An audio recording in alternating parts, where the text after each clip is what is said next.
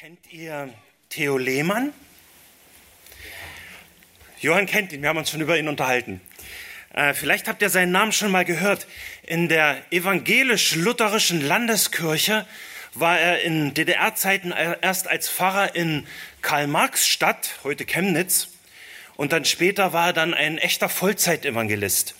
Heute ist er schon über 80 Jahre und ich persönlich würde ihn als einen echten also im besten Sinne als einen echten evangelistischen Haudegen bezeichnen. Warum? Nun, er predigte das Evangelium auch in DDR-Zeiten klar. Und wenn er predigte, konnte er sich immer sicher sein, dass auch Leute von der damaligen Staatssicherheit hinten drin saßen. Von dieser Verfolgung ließ sich Theo Lehmann allerdings überhaupt gar nicht einschüchtern. Vor kurzem las ich einen offenen Brief, von ihm aus dem Jahre 2004. Und in diesem Brief prangert er die Zustände in seiner Kirche an. Ja, wie sich seine Kirche und die Christenheit allgemein nach der Wende hier in der DDR entwickelte und was er in ihr erlebte und sah, das veranlasste ihn zu äußerst klaren Worten. Äh, dieser Brief ist, auch wenn er aus dem Jahre 2004 ist, aus meiner Sicht immer noch aktuell und er hat mich wirklich beschäftigt und ich möchte ihn euch in Auszügen äh, vorlesen. Den ganzen Brief findet ihr im Internet. Theo Lehmann, Das Land ist still, September 2004. Gegen ein immer seichteres Christentum in Deutschland. Noch nie gab es weltweit betrachtet so viele christliche Märtyrer wie heute. Noch nie haben so viele Christen für ihren Glauben mit ihrem Leben bezahlt. Noch nie gab es eine weltweite so zunehmende Christenverfolgung. In dieser Hinsicht leben wir hier in Deutschland wie auf einer Insel der Seligen.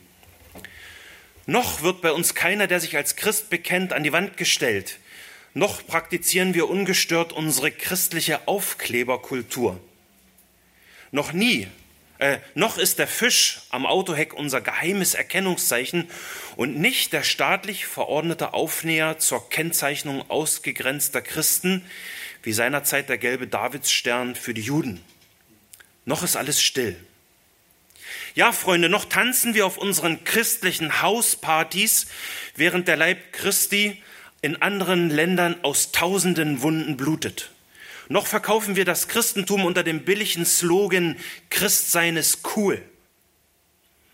Was aber machen wir, wenn eines Tages Christsein nicht mehr cool ist, sondern eine heiße Angelegenheit wird?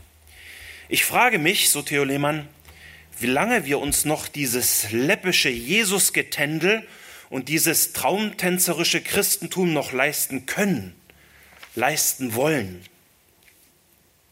Denken wir etwa, die weltweite Christenverfolgung wird ausgerechnet um das liebe Old Germany, die Insel der Seligen, einen Bogen machen? Wir haben wohl vergessen, was Paulus aus dem Gefängnis geschrieben hat, alle, die gottesfürchtig leben wollen in Jesus Christus, müssen Verfolgung leiden. Ich genieße es voll Dankbarkeit, so schreibt Theo Lehmann oder schrieb Theo Lehmann, dass ich nach den DDR-Jahren in einem freien, demokratischen Land leben darf, in dem ich wegen meines Glaubens an Jesus weder diskriminiert noch verfolgt werde. Aber ich sehe das als eine Atempause an, die Gott uns gönnt zum Luftholen. Denn das alles, immer so friedlich bleiben wird, wird mir angesichts der Entwicklung in der Welt immer unwahrscheinlicher. Wir sollten die Atempause benutzen, um uns auf die Zeiten vorzubereiten, in denen Christsein nicht mehr geil, sondern gefährlich ist. Was wir brauchen, sind bibelfeste, feuerfeste, KZ-fähige Christen. Soweit Theo Lehmann.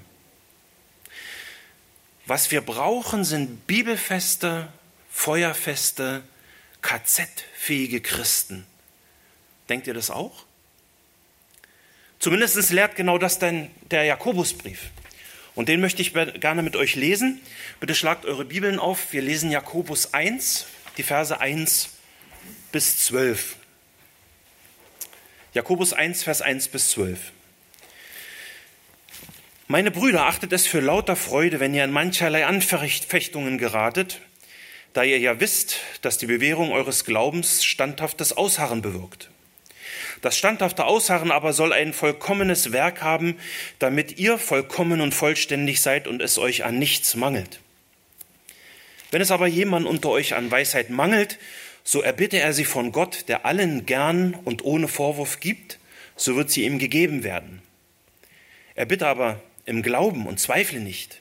Denn wer zweifelt, gleicht einer Meereswoge, die vom Wind getrieben und hin und her geworfen wird. Ein solcher Mensch denke nicht, dass, dass er etwas von dem Herrn empfangen wird. Ein Mann mit geteiltem Herzen, unbeständig in allen seinen Wegen. Der Bruder aber, der niedrig gestellt ist, soll sich seiner Erhöhung rühmen, der Reiche dagegen seiner Niedrigkeit, denn wie eine Blume des Grases wird er vergehen. Denn kaum ist die Sonne aufgegangen mit ihrer Glut, so verdorrt das Gras und seine Blume fällt ab und die Schönheit seiner Gestalt vergeht, so wird auch der Reiche verwelken auf seinen Wegen. Glückselig ist der Mann, der die Anfechtung erduldet, denn nachdem er sich bewährt hat, wird er die Krone des Lebens empfangen, welche der Herr denen verheißen hat, die ihn lieben.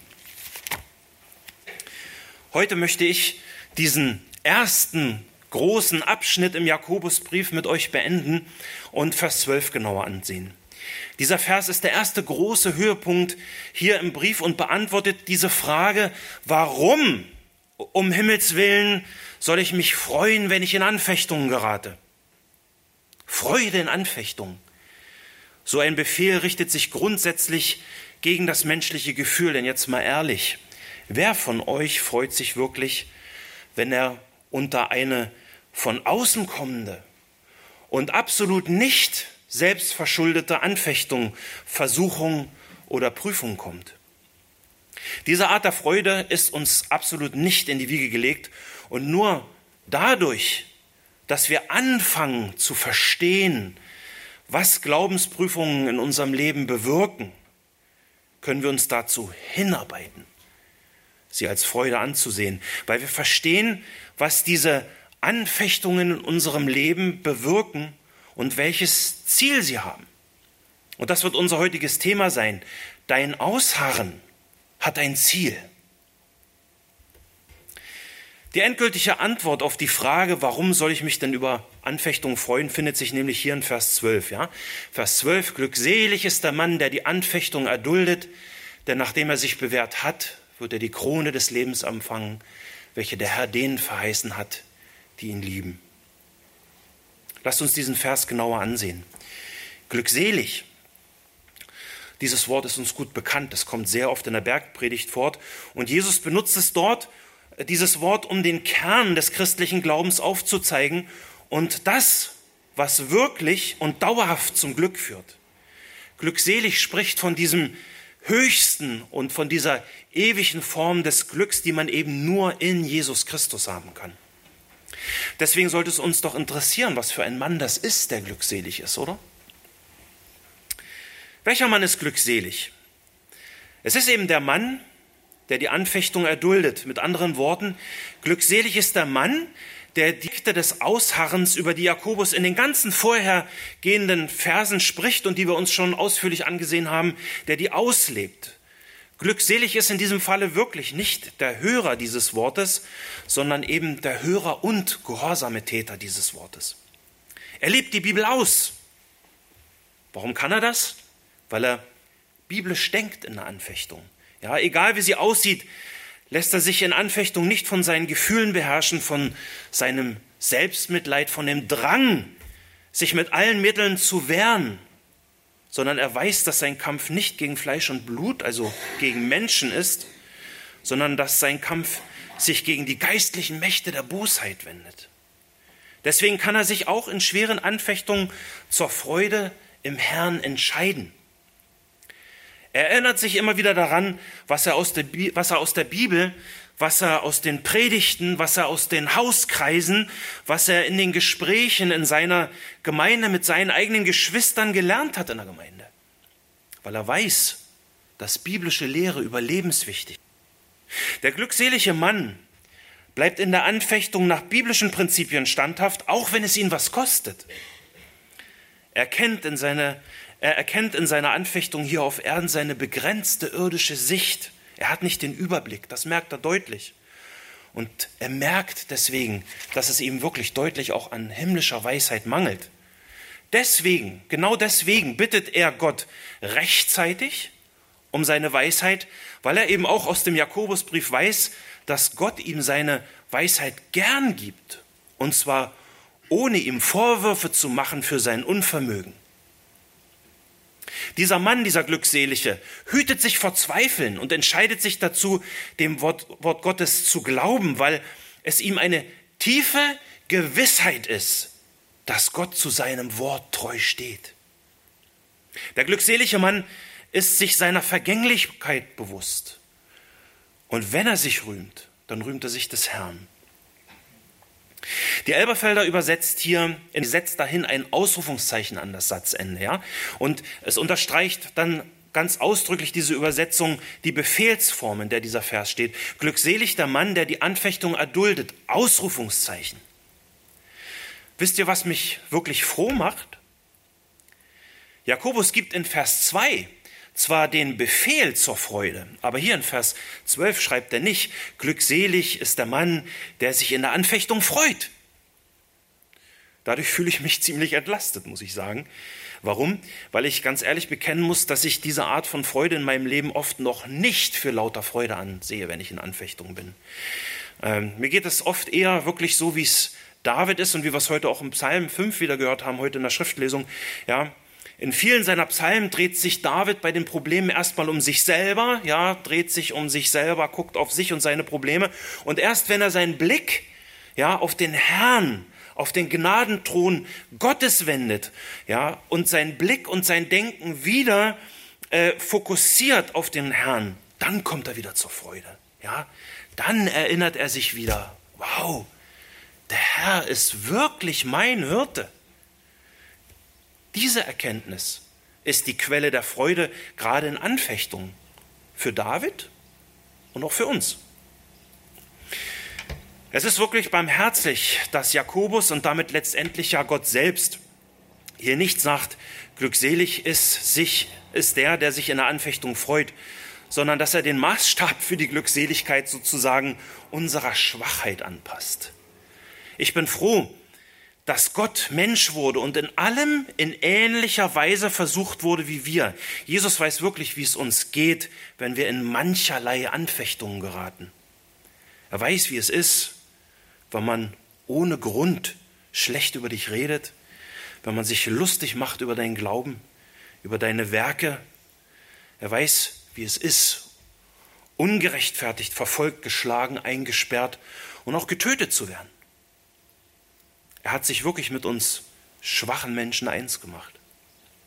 Ich denke, das ist der Grund, warum er hier in seinem Wort sagt, glückselig ist der Mann, der die Anfechtung erduldet. Und das Wort erduldet kann zwar die Freude in der Anfechtung mit einschließen, aber dieses Wort meint eben erstmal nur das geduldige Ausharren in der unverschuldeten Anfechtung.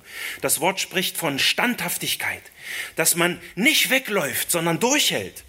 Man, man flieht nicht aus der Situation, sondern man erträgt sie still. Man ist tapfer, weil man weiß, dass der Herr sich über unsere Treue freut.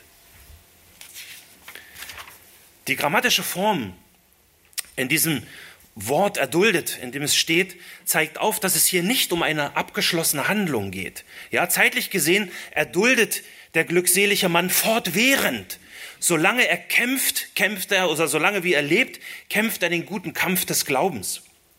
Das wird deutlich, wenn wir im Vers weitergehen. Glückselig ist der Mann, der die Anfechtung erduldet, denn nachdem er sich bewährt hat, wird er die Krone des Lebens empfangen. Wann ist nachdem? Nachdem er sich bewährt hat. Der glückselige Mann muss sich erstmal bewähren. Hier steht bewährt hat. Das gibt einen Zeitpunkt an, wenn die Bewährung abgeschlossen ist. Wir haben früher schon darüber gesprochen. Ja, Anfechtungen, Versuchungen, Prüfungen sind hier austauschbare Worte, die letztendlich dazu dienen, die Echtheit deines Glaubens zu erproben. Du wirst quasi als Christ, bist du wie eine Goldmünze, die geprüft und erprobt wird.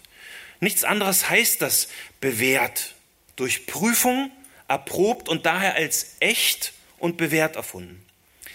Die Elberfelder CSV-Bibel, da gibt es ja auch wieder mehrere Elberfelder Bibeln, und die CSV-Bibel, die übersetzt deswegen ganz im Sinne dieser erst am Lebensende abgeschlossenen Glaubensprüfung, glückselig ist der Mann, der die Prüfung erduldet, denn nachdem er bewährt ist, und bewährt ist, das zeigt eben diese abgeschlossene Handlung an. Und wozu das Ganze? Was ist denn nun das endgültige Ziel der Erprobung des Glaubens? Was macht die Glückseligkeit aus? Und jetzt wird es richtig cool, finde ich. Äh, schaut in Vers 12. Glückselig ist der Mann, der die Anfechtung erduldet, denn nachdem er sich bewährt, er die Krone des Lebens empfangen, welche der Herr denen verheißen hat, die ihn lieben. Das ist das Ziel für die Briefempfänger aus Vers 1. Und das ist das Ziel für jeden echten Christen. Der glückselige, geprüfte, erprobte und bewährte Mann Gottes und natürlich auch die Frau Gottes wird von seinem Herrn die Krone des Lebens empfangen. Wow. Mit dieser Aussicht auf das Endziel des Glaubenslebens will Jakobus seine verfolgten und unter schweren unverschuldeten Anfechtungen stehenden Geschwister in der Zerstreuung trösten und ermutigen. Jakobus ruft, ruft im Prinzip, haltet durch. Ihr könnt euch freuen in der Anfechtung, denn es gibt ein fantastisches Ziel. Der Herr hat uns Lohn verheißen, die Krone des Lebens. Er hat sie all denen verheißen hat, die ihn lieben, die sich mit ganzem Herzen nach ihm sehnen. Und im Sinne von Jakobus heißt es den Herrn lieben, eben Täter seines Wortes zu sein, auch in Anfechtung. Jakobus schreibt hier von Liebe, weil es um unsere echten inneren Motive geht, die unser Handeln im Alltag bestimmen. Aus, unserem, aus unserer Liebe zu Gott, zu unserem Herrn, soll unser Handeln und auch unser geduldiges Ausharren bestehen oder das bestimmen. Ein Kommentator bringt es gut auf den Punkt. Er schreibt, unser Erdulden von Versuchungen muss aus einem Motiv der Liebe zu Gott und unserem Herrn Jesus Christus kommen. Aus Vers 12 ergeben sich für mich zwei wichtige Fragen. Die erste ist, was ist die Krone des Lebens? Und zweitens, äh, wo in der Schrift hat der Herr Jesus das Verheißen. Nun, wenn man diesen Vers, wo es ja um Lohn geht, isoliert betrachtet, könnte man tatsächlich auf die Idee kommen, dass der Vers Werksgerechtigkeit lehrt. Nach dem Motto, halte durch und wenn du schön tapfer durch, dich durchs Leben steht, äh, äh, äh, schlägst, dann bekommst du die Krone des Lebens, also quasi das ewige Leben. Und das ist eben wirklich Werksgerechtigkeit. Und ich denke, dass hier äh, wir einen der ersten Verse haben im Jakobusbrief, wegen denen sich Luther so sehr schwer tat mit diesem Brief. Luther verzweifelte ja, bevor er bekehrt war, bevor er gläubig wurde, äh, hatte er ja diese verzweifelte Frage, wie bekomme ich einen gnädigen Gott? Und diese Frage konnte ihm seine katholische Kirche mit ihrer Werksgerechtigkeit und ihren, mit ihren Irrlernen äh, natürlich überhaupt nicht beantworten. Im Gegenteil, was er in seiner Kirche lernte und was er dort sah, das stürzte ihn in immer tiefere Verzweiflung. Aber dann begann er die Bibel gründlich zu studieren und dann öffnete Gott ihm die Augen. Ja, die Lehre, im, die Lehre der Gnade im Römerbrief machte ihn frei von der Angst vor einem zornigen Gott. Glauben allein macht selig, nicht Jesus plus irgendwas anderes. Und dann studierte Luther den Jakobusbrief und dann stellt er plötzlich, und liest den und dann steht da sowas plötzlich wie 2 Vers 24, der Mensch wird durch Werk gerechtfertigt und nicht durch Glauben allein. Mit, mit seinem geistlichen Hintergrund und mit seinen Erfahrungen in seiner katholischen Kirche damals verstehe ich wirklich seine Bauchschmerzen, ja. Für ihn war der Jakobusbrief diese stroherne Epistel und deswegen setzte er diesen strohernen Brief an das Ende seiner ersten deutschen Übersetzung, obwohl der ja eigentlich der früheste Brief des Neuen Testamentes ist, ja. Also in den meisten Bibeln, Jakobusbrief ist ganz, ganz weit hinten. Jakobus und die ganze Schrift sagt nicht, halte durch und sei schön brav und dann kommt es auch in den Himmel. Das ist eine Irrlehre. Und das werden wir gleich sehen, wenn wir uns diese Krone des Lebens genauer ansehen. Vorher möchte ich aber der Frage nachgehen, wo verheißt Jesus denn, wie es hier wortwörtlich steht, eine Krone des Lebens denen, die ihn lieben? Nun, ich muss sagen, in den Evangelien habe ich eine so, so eine wortwörtliche Verheißung nicht gefunden. Und wenn ihr sie findet, dann zeigt sie mir bitte. Aber, wie gesagt, ich habe das schon öfter gesagt, ähm, Jakobus hat den ersten Brief des Neuen Testamentes geschrieben und er konnte noch nicht irgendwo die Evangelien nehmen und mal was nachlesen und nachschlagen. Aber ihr kennt meine Überzeugung, dass er wahrscheinlich die Bergpredigt gehört hat. Und wir wissen, dass vieles, von dem Jesus gesagt hat, gar nicht aufgeschrieben worden ist. Ja, es ist ja nur ein Bruchteil, was die Bibel uns zeigt. Ähm, aber im Stichwort Bergpredigt wieder. Was lehrt denn die Bergpredigt zum Thema glückselig, Versuchung und Belohnung? Nun, ihr habt das schon oft gehört. Theo hat darüber schon gepredigt, viele andere haben es erwähnt. Ich werde es jetzt auch tun. Bergpredigt Matthäus 5, Vers, Vers 10 steht, sagt Jesus, glückselig, die um der Gerechtigkeit willen verfolgt werden. Verfolgung um Christi willen. Das ist genau das Thema hier im Jakobusbrief. Denn Himmelreich, das Reich der Himmel, das ist eine klare Verheißung, die sich im Kontext auf den standhaften, standhaften, äh, auf den standhaften Gläubigen bezieht. Ähm, es geht hier um den Status der Glückseligen in der Ewigkeit. Wir, wir lesen in dem Vers, ihrer ist das Reich der Himmel. Glückselig seid ihr, wenn sie euch schmähen und verfolgen und lügnerisch jegliches böse Wort gegen euch reden, um meinetwillen. Und hier finden wir eben genau diese unterschiedlichen Spielarten der Verfolgung dieser, dieser mancherlei Anfechtungen, von denen Jakobus spricht in seinem Brief. Ja, die sind hier aufgezählt. Schmähen, verfolgen, böse über dich Lügen erzählen und nur weil du an Jesus glaubt. Und was wird den Verfolgten von Jesus hier verheißen? Vers 12. Freut euch und jubelt, denn euer Lohn ist groß im Himmel. Unser Lohn ist groß im Himmel. Erstaunlich. Aber eins will ich dir klar sagen. Es sind nicht die glückselig, die irgendwie einfach leiden, sondern nur die, die im Glauben ausharren und nicht aufgeben. Denen wird hier Lohn verheißen. Eine wichtige Stelle, wenn, eine weitere wichtige Stelle, wenn es um die Verheißung von Lohn geht, ist Matthäus 16, 24, 27. Ja, Matthäus 16, Vers 24, 27. Wir lesen, da sprach Jesus zu seinen Jüngern, wenn jemand mir nachkommen will, so verleugne er sich selbst und nehme sein Kreuz auf sich und folge mir nach.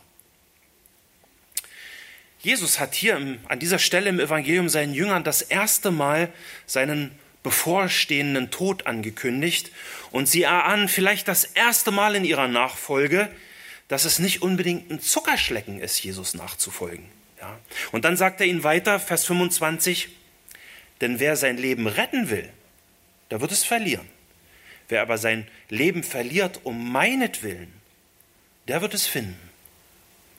Das Leben verlieren um Jesu willen. Hier geht es wirklich um Verfolgung und um Anfechtung. Und dann stellt er den Jüngern und uns natürlich als Lesern zwei rhetorische Fragen. Vers 26. Denn was hilft es dem Menschen, wenn er die ganze Welt gewinnt, aber sein Leben verliert?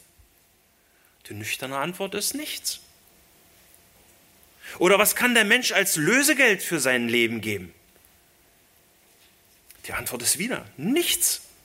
Überhaupt gar nichts kann der Mensch als Lösegeld für seine Seele geben. Und dann sagt Jesus von sich selbst, Vers 27, denn der Sohn des Menschen wird in der Herrlichkeit seines Vaters mit seinen Engeln kommen und dann wird er jedem Einzelnen vergelten nach seinem Tun.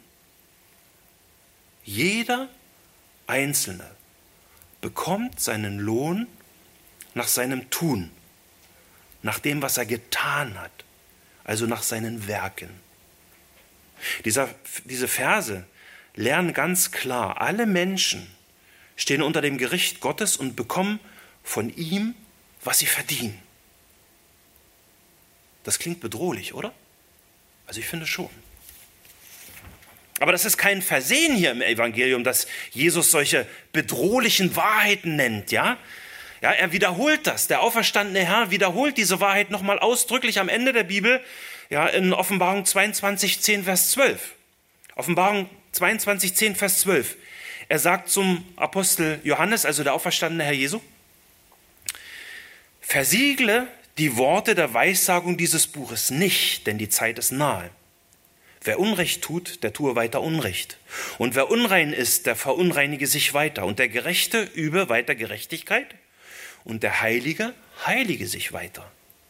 Und siehe, ich komme bald und mein Lohn mit mir, um einem jeden so zu vergelten, wie sein Werk sein wird. Das sind doch sehr deutliche Warnungen, oder? Wie geht es dir, wenn du diese Verse hörst und liest? Bekommst du ein flaues Gefühl in der Magengegend? Oder rufst du mit festem Blick auf das Ziel deines Lebens, Herr, komm bald? Freust du dich auf deinen Lohn, dass der Herr dir so vergilt, wie du verdienst? Lehrt Jakobus vielleicht doch Werkgerechtigkeit, wie Luther das befürchtet? Müssen wir uns diese Krone des Lebens, von der in 1 Vers 12 steht und, und wovon er spricht, doch selbst erarbeiten? Nein, müssen wir natürlich nicht und können wir auch nicht. Und das möchte ich euch aufzeigen. Allerdings sage ich ganz ehrlich, wenn es äh, in der Bibel um das Thema Kronen geht, da habe ich theologisch noch eine ganze Menge zu lernen und ich bin dann noch absolut nicht am Ende. Da gibt es noch viel zu entdecken. Ja, aber Eins weiß ich ganz genau. Und das ist die erste große Wahrheit, die ich euch zeigen will zum Thema Kronen. Ähm, das Wort, was hier steht, also diese erste große Wahrheit zum Thema Kronen, dass Gott uns hier in, in äh, Jakobus 1, Vers 12 eben nicht die Krone verheißt, die der Herr Jesus selber trägt, wenn er wiederkommt. Denn wenn Jesus wiederkommt um diese von ihm angekündigten Gerichte auszuüben, von denen ich auch gerade gelesen habe, dann trägt er eine echte bzw. mehrere Königskronen. Im Griechischen steht da Diadem und diese Diademkrone steht eben für die Würde einer echten Königskrone mit Macht, mit Autorität über ein oder mehrere Völker. In Offenbarung 19, Vers 11 bis 13 lesen wir das. Offenbarung 9, Vers 11, und ich sah den Himmel geöffnet, und siehe ein weißes Pferd, und der darauf saß, heißt, der Treue und der Wahrhaftige. Und in Gerechtigkeit richtet und kämpft er. Seine Augen aber sind wie eine Feuerflamme, und auf seinem Haupt sind viele Kronen, griechisch Diadem. Und er trägt einen Namen geschrieben, den niemand kennt als nur er selbst. Und er ist bekleidet mit einem Gewand, das in Blut getaucht ist, und sein Name heißt das Wort Gottes. Und dann Vers 16, und er trägt an seinem Gewand und an seiner Hüfte den Namen geschrieben, König der Könige und Herr der Herren. Jesus ist König, er allein. Und deswegen ist er der König der Könige und der Herr der Herren. Und deswegen trägt er eben nicht bloß eine Diademkrone, viele Diademkronen. Jakobus spricht in 1 Vers 12 aber nicht von so einem Diadem. Im Deutschen stehen in den meisten Bibeln steht immer meistens Krone an, wo, wo Diadem auch steht. Aber im Griechischen benutzt äh, Jakobus ein anderes Wort, und zwar das Wort Stephanus. Und diese Stephanuskrone ist keine Königskrone, sondern eher so eine Art Kranz, beziehungsweise es wird auch manchmal übersetzt als Siegeskranz oder Ehrenkranz. Und diese Art der Krone, diese Stephanuskrone, finden wir in der Bibel öfter. Ähm, heute, wenn eine Olympiade ist, ja, dann bekommen die, die siegreichen Sportler, äh, Sportler bekommen eine Medaille umgehängt. Und damals bekam eben so ein siegreicher Sportler eben einen Ehrenkranz. Der war aus Zweigen, aus Lorbeerblättern oder manchmal sogar aus Edelmetall. Die bekamen auf den Kopf gesetzt, aber eben nicht, äh, aber eben nur eben diese, diese Stephanuskrone und nicht diese Diademkrone. Und übrigens war auch diese, die Dornenkrone unseres Herrn, diese Krone der Verspottung, die er aufgesetzt bekommen hat vor seiner Kreuzigung, auch das war eine Stephanuskrone, eine Ehrenkrone. Nicht nur Jakobus, sondern auch Petrus und Paulus reden immer wieder von dieser Stephanuskrone. Und sie alle, immer wenn sie vorkommen, diese Kronen, beschreiben damit verschiedene Aspekte des ewigen Lebens und geben dieser Stephanuskrone dann auch unterschiedliche Namen.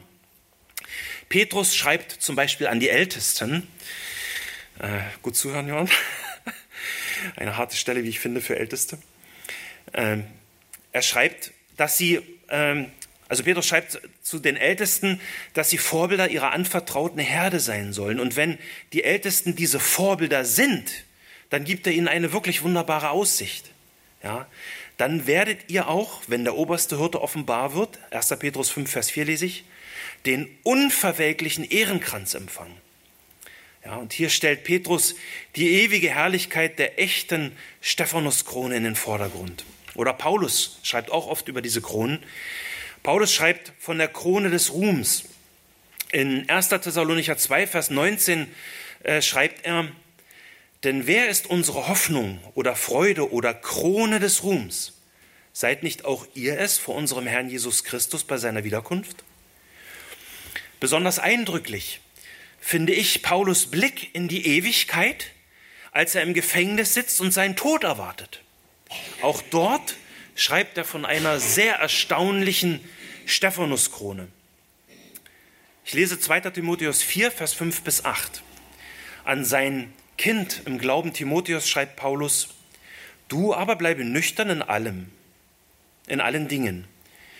Erdulde die Widrigkeiten, tue das Werk eines Evangelisten, richte deinen Dienst völlig aus, denn ich werde schon geopfert und die Zeit meines Aufbruchs ist nahe. Vers 7. Ich habe den guten Kampf gekämpft, den Lauf vollendet, den Glauben bewahrt. Mit anderen Worten, hat Paulus genau das getan, was Jakobus im heutigen Vers schreibt. Paulus hat sich bewährt und alle Anfechtungen erduldet. Er hat ausgeharrt bis ans Ende. Deswegen ist er ein glückseliger Mann, der seine Stephanuskrone erwartet. Und genau das schreibt er dann in Vers 8. Von nun an liegt für mich die Krone der Gerechtigkeit bereit, die mir der Herr, der gerechte Richter, an jenem Tag zu erkennen wird, nicht aber mir allein, sondern auch allen, die seine Erscheinung liebgewonnen haben.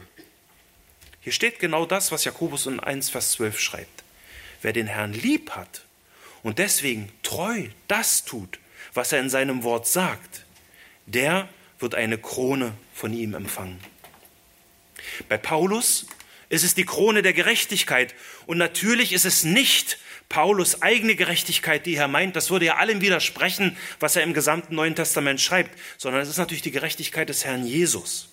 Er verleiht ihm seine Gerechtigkeit, sobald er bei ihm ist. Und das tut er nicht nur bei Paulus, sondern bei jedem, bei jedem, der ihn liebgewonnen hat. Das tut er bei jedem, der ein Täter des Wortes ist und nicht nur ein Selbstbetrug gefangener Hörer des Wortes. Und die Frage an uns ist nochmal, haben wir Sehnsucht nach seiner Entscheidung? Rufen wir, Herr, komm bald? Nun, diese Stephanuskronen, die stehen zwar in einem gewissen Zusammenhang mit dem von Jesus verheißenen Lohn, aber die Verleihung dieser Kronen oder ja, dieser Kronen hängt Gott sei Dank nicht von unserem als Christen erarbeiteten Lohn ab. Jeder, der sich selbst wie Jakobus als Knecht Gottes und des Herrn Jesus Christus sieht, sollte die feste Gewissheit haben, dass ihn Lohn erwartet und was für ein Lohn ihn erwartet. Deswegen lasst uns noch weiter schauen, was Paulus zu dem Thema Krone und Lohn schreibt. Im ersten Korintherbrief, äh, Kapitel 3, benutzt Paulus zwei Bilder, um die Arbeit in der Gemeinde zu beschreiben. Er vergleicht die Gemeinde erst mit einem Ackerfeld und dann mit einem Hausbau. Und er lehrt hier sehr deutlich, egal was wir ackern und was wir bauen, Jesus ist der Grund, auf dem wir bauen sollen. Und deswegen schreibt er dann in Vers 10, jeder gebe acht, wie er auf diesem Grund baut. Und dann kommt eine sehr interessante Stelle, die ich mit euch lesen möchte. 1. Korinther 3, Vers 12 bis 15. Wenn aber jemand auf diesem Grund, und das ist eben dieser einzige wahre Baugrund Jesus Christus, der hier gemeint ist, wenn aber jemand auf diesem Grund Gold, Silber, kostbare Steine, Holz, Heu, Stroh baut, so wird das Werk eines jeden offenbar werden. Der Tag wird es zeigen, weil es durchs Feuer geoffenbart wird. Und welcher Art das Werk eines jeden ist, wird das Feuer erproben. Wenn jemand das Werk, das er darauf gebaut hat, bleibt, so wird er Lohn empfangen. Wird aber jemand das Werk verbrennen, so wird er Schaden erleiden. Er selbst aber wird gerettet werden, doch so wie durchs Feuer hindurch. In diesem hier geschilderten Gericht werden die Werke von uns Christen von Gott geprüft. Und ich möchte euren Blick auf zwei Beobachtungen lenken. Erstens, hier in diesem hier geschilderten Gericht geht es nicht um Himmel oder Hölle. Hier geht es nicht um ewiges Leben oder ewigen Tod. Nein, denn Gott hat seinen Sohn vor 2000 Jahren nicht in die Welt gesandt, damit er die Welt äh, richtet, sondern damit die Welt durch ihn gerettet wird. Wer seitdem an ihn glaubt, wird nicht gerichtet. Jesus hat die gegen die Gläubigen gerichteten Schuldschrift ausgelöscht und ans, Kreuz geheftet. In Jesus Christus und nur in ihm gibt es keine Verdammnis. Und diese Wahrheit sehen wir hier deutlich in dem Text in Vers 15. Es wird vielleicht das Werk des Gläubigen verbrennen und deswegen wird er vielleicht Schaden erleiden, aber er selbst wird gerettet werden. Ein wahrhaft Gläubiger darf sich seines Heils in Jesus Christus gewiss sein. Punkt. Die zweite Beobachtung, Vers 13. Das Werk eines jeden Christen wird durchs Feuer offenbart. Und wenn das Werk des Christen nicht, sondern bleibt, dann darf er sich nach Vers 14 auch auf Lohn freuen und ihn erwarten. Entscheidend bei dieser Feuerprobe ist, von welcher, von welcher Art das Werk ist, das du getan hast. Warum hast du getan, was du getan hast? Was war dein Motiv dabei? Wirklich Liebe zu Jesus? Dann wird dein Werk bleiben, weil es in Gott getan ist. Wenn nicht, naja, Paulus ist deutlich, oder? Für uns Menschen ist es wirklich sehr schwer, die Motive und wahren Absichten zu ergründen, und zwar nicht nur bei anderen, sondern sogar bei uns. Ähm, Paulus weiß das. Deswegen schreibt er einige Verse später, 1. Korinther 4, Vers 5, Darum richtet nichts vor der Zeit, bis der Herr kommt, der auch das im Finstern Verborgene ans Licht bringen und die Absichten des, der Herzen offenbar machen wird. Die Absichten der Herzen offenbar machen wird. Und dann wird jedem das Lob von Gott zuteil werden. Was sind die Absichten des Herzens, unsere wahren Motive? Nur das Feuer wird es offenbar machen. Wenn ich den, den Korintherbrief in seiner Gesamtheit betrachte, finde ich es erstaunlich, dass Paulus hier erst von der Feuerprobe, dem Lohn und den wahren Motiven und Absichten des Herzens äh, handelt und das alles behandelt und dann Alltagsprobleme in der Gemeinde bespricht, äh, zum Beispiel Rechtsstreitigkeiten, auch unter Christen, äh, Ehescheidung, Single sein, Witwen, Götzenopfer, Fleisch. Und dann kommt er zwingend zur Stephanuskrone. Mehrere Kapitel lang wälzt er diese Alltagsprobleme der, der Korinther und am Ende von Kapitel 9 vergleicht er dann das Leben eines Christen im Alltag mit einem Wettrennen. Und er sagt den Korinthern, so lauft oder lauft so, dass ihr den Preis bekommt. Strengt euch an. Und das lasst uns mal lesen. 1. Korinther 9, Vers 24 bis 27. Wisst ihr nicht, dass die, welche in der Rennbahn laufen, zwar alle laufen, aber nur einer den Preis erlangt? Lauft so, dass ihr ihn erlangt. Jeder aber, der sich am Wettkampf beteiligt, ist enthaltsam in allem. Jene, um einen vergänglichen Siegeskranz zu empfangen. Hier steht wieder Stephanuskrone. Wir aber einen unvergänglichen, Klammer auf, Siegeskranz, Stephanuskrone. Vers 26, so laufe ich nun nicht aufs Ungewisse, ich führe meinen Faustkampf nicht mit bloßen Luftstreichen, sondern ich bezwinge meinen Leib und beherrsche ihn, damit ich nicht anderen verkündige und selbst verwerflich werde. Mit anderen Worten, Paulus will kein Heuchler sein, sondern ein Hörer und Täter des Wortes. Mein Eindruck ist, dass die Korinther diese ganze Thematik mit den Werken und Lohn und dem Wettkampf und den Kronen nicht vollständig verstanden haben. Und deswegen greift Paulus das Gesamtthema nochmal in seinem zweiten Korintherbrief auf. Da will ich auch eine Stelle mit euch kurz lesen. Schaut mal bitte 2. Korinther 5, Vers 9 bis 10. An dieser Stelle spricht er Paulus selbst von seiner Sehnsucht, endlich beim Herrn zu sein und schreibt dann eben 2. Korinther 5, Vers 9 bis 10. Darum suchen wir auch unsere Ehre darin, dass wir ihm wohlgefallen. Es sei, äh, sei es daheim oder nicht daheim. Denn wir alle müssen vor dem Richterstuhl des Christus offenbar werden, damit jeder das empfängt, was er durch den Leib gewirkt hat, sei es gut oder böse. Nochmal, nochmal. Es geht in diesem Gericht, das Jesus den erretteten Gläubigen hält, nicht um Himmel oder Hölle sondern es geht um, um die Beurteilung deiner Werke durch ihn. Du wirst das empfangen, was du durch deinen Leib als Christ gewirkt, was du praktiziert und wie du gehandelt hast. In diesem sogenannten Preisgericht vor dem Richterstuhl Christi wird geprüft, ob du ein Hörer und Täter des Wortes warst, der aus Liebe zu seinem Herrn gehandelt hat. Und damit sind wir wieder bei Jakobus, der Stephanus-Krone des Lebens und dem von Gott verheißenen Lohn. Nochmal Jakobus 1, Vers 12. Glückselig ist der Mann, der die Anfechtung erduldet, denn nachdem er sich bewährt hat, wird er die Krone des Lebens empfangen, welche der Herr denen verheißen hat, die ihn lieben. Ein Kommentator schreibt, ich finde das sehr gut auf den Punkt gebracht, wer den Herrn wahrhaftig liebt, wird geduldig ausharren. Und wer in diesen äußeren Prüfungen geduldig ausharrt, dem wird in diesem Leben innere Freude und im nächsten Leben die Krone, die Krone des Lebens garantiert. Und genau das ist es eben, was Jakobus will. Er will den Blick der verfolgten Christen auf das Ziel fokussieren, damit sie durchhalten. Schau auf Jesus und lauf. Er hat die Krone des Lebens für dich, die letztendlich das ewige Leben bei ihm selbst ist. Lass uns nochmal auf diese Krone sehen, die uns erwartet. Etwa 50 Jahre nach Jakobus schreibt auch der Apostel Johannes über diese besondere Stephanuskrone. Und der verherrlichte Herr selbst diktiert ihm einen Brief, wovon ihr die Rede ist, und zwar an die Gemeinde von Smyrna. Lasst uns das bitte lesen. Offenbarung 2, Vers 8 bis 10. Und interessant ist dabei, dass äh, diese Gemeinde, auch wie die Briefempfänger, sehr arm und vor allem auch verfolgt waren. Wir lesen Offenbarung 2, Vers 8.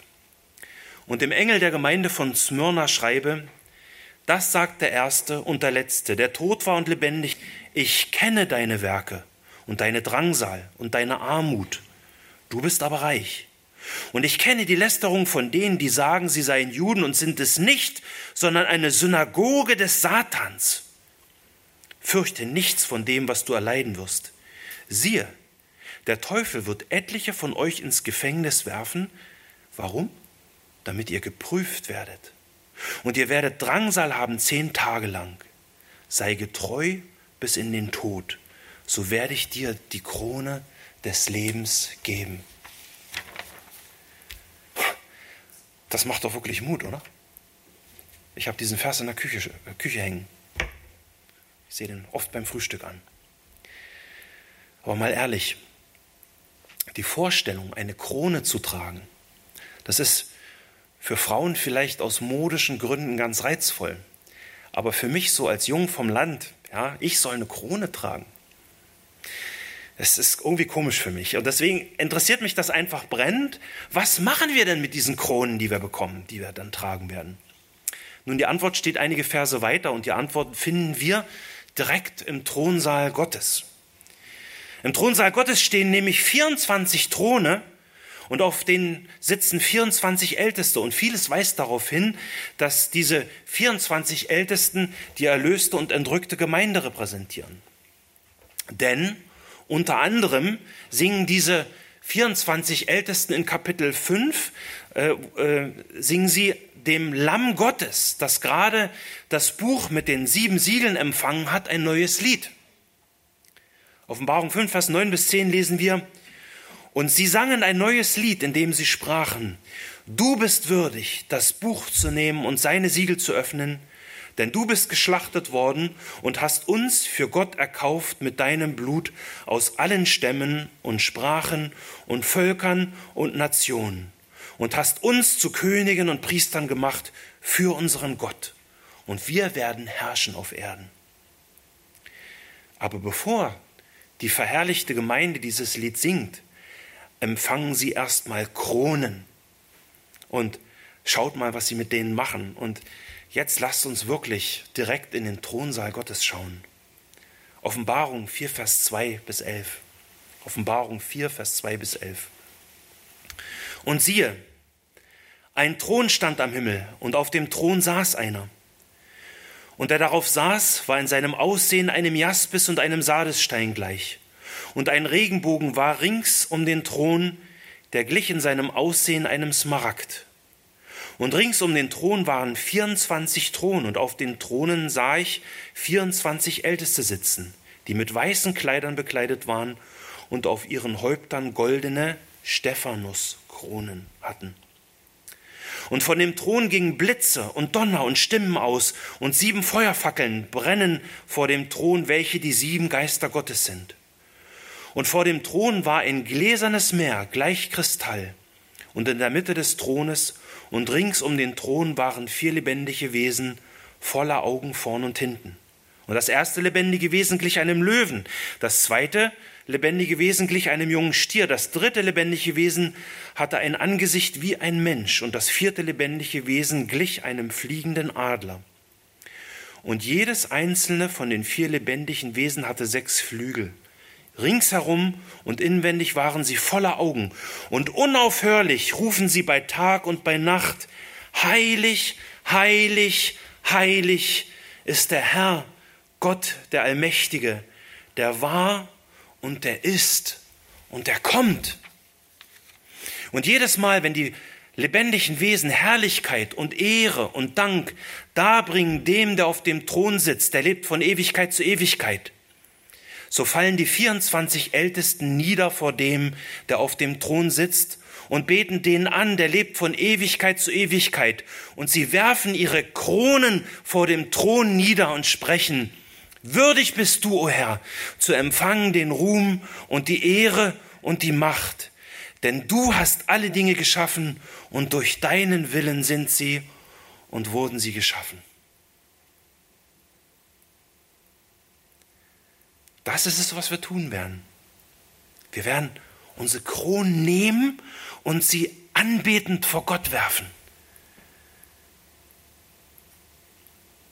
Wir können es im Angesicht dieses heiligen Gottes nicht ertragen, diesen Ehrenkranz auf unserem Kopf zu behalten, weil wir wissen, dass wir nichts, aber auch gar nichts von uns selbst aus getan haben. Nichts kommt von uns, keine Errettung, kein Lohn, keine Krone. Alles kommt von Gott und alles, was wir sind, sind wir nur durch ihn. Es ist sein Werk und nicht unseres. Ich hatte die Predigt mit dem offenen Brief von Theo Lehmann aus dem Jahr 2004 begonnen.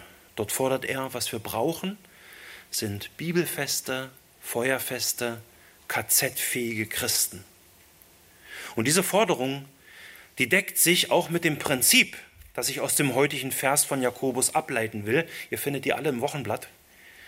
Und dieses Prinzip zieht sich auch wieder wie ein roter Faden durch die ganze Schrift. Und es ist ganz einfach. Sei treu, denn dich erwartet Lohn. Sei treu, denn dich erwartet Lohn. Jetzt wirst du vielleicht sagen, und ich habe dieses scheinbar so sehr demütige Argument wirklich schon das ein oder andere Mal gehört und gesagt bekommen. Ach, weißt du, Alexander, ja, ist ja ganz nett, was du erzählst, klingt alles total schön, ja, aber ich bin ja schon zufrieden, wenn ich überhaupt in den Himmel komme. An der Schwelle. Hm? An der Schwelle an die Schwelle komme, ja. Naja, aber also ich habe es wirklich schon gehört, ich bin froh, wenn ich überhaupt in den Himmel komme, was will ich mit Lohn, ja? Ja, dann sagen sie weiter, äh, Lohn interessiert mich nicht, Hauptsache ich bin gerettet. Wie gesagt, das ist ein gängiges Denken auch unter Christen. Und, äh, aber ich will dir deutlich sagen, mein Freund, wenn du so denkst, dann frag dich bitte ernsthaft, ob du wirklich deine Ehre darin suchst, ihm wohlzugefallen. Ist es wirklich dein Herzenswunsch, ihm zu gefallen, egal wie die Umstände sind? Willst du wirklich ein bibelfester, feuerfester, KZ-fähiger Christ sein? Nicht nur in unserem heutigen Vers, sondern in der ganzen Schrift wird gelehrt, ihn lieben heißt seinen Willen zu tun, auch wenn es unbequem ist. Deswegen merkt euch bitte diesen einfachen Satz, sei treu, denn dich erwartet Lohn. Amen. Lasst uns bitte zum Abschluss aufstehen. Himmlischer Vater, ich danke dir einfach für dein Wort, für die Bibel, Herr Jesus, und du bist das Wort. Und diese, Aus, diese Aussicht, die Paulus uns gibt, die wir auch in der Offenbarung sehen und die auch äh, Jakobus uns hier so deutlich zeigt, diese wunderbare Aussicht zu dir, Herr, die, die ist, ich finde keine Worte, es ist einfach genial. Und es macht einfach Mut, sich den Thronsaal Gottes vor Augen zu stellen, Herr. Und ich, ich danke dir für dieses Wort. Ich danke dir auch für die Ermahnung, die dieses Wort mitbringt. Ich bitte dich, hilf uns bei der Selbstprüfung. Ja, wir haben manchmal wirklich selber Probleme, unsere eigenen Motive zu sehen und zu erkennen. Aber was wir erkennen können, ist dich, das verherrlichte Lamm, ja, auf das wir warten, wo wir rufen, Herr, komm bald. Und ich möchte wirklich mit diesen Worten beten, Herr, du bist würdig zu empfangen den Ruhm und die Ehre und die Macht. Denn du hast alle Dinge geschaffen und durch deinen Willen sind sie und wurden sie geschaffen.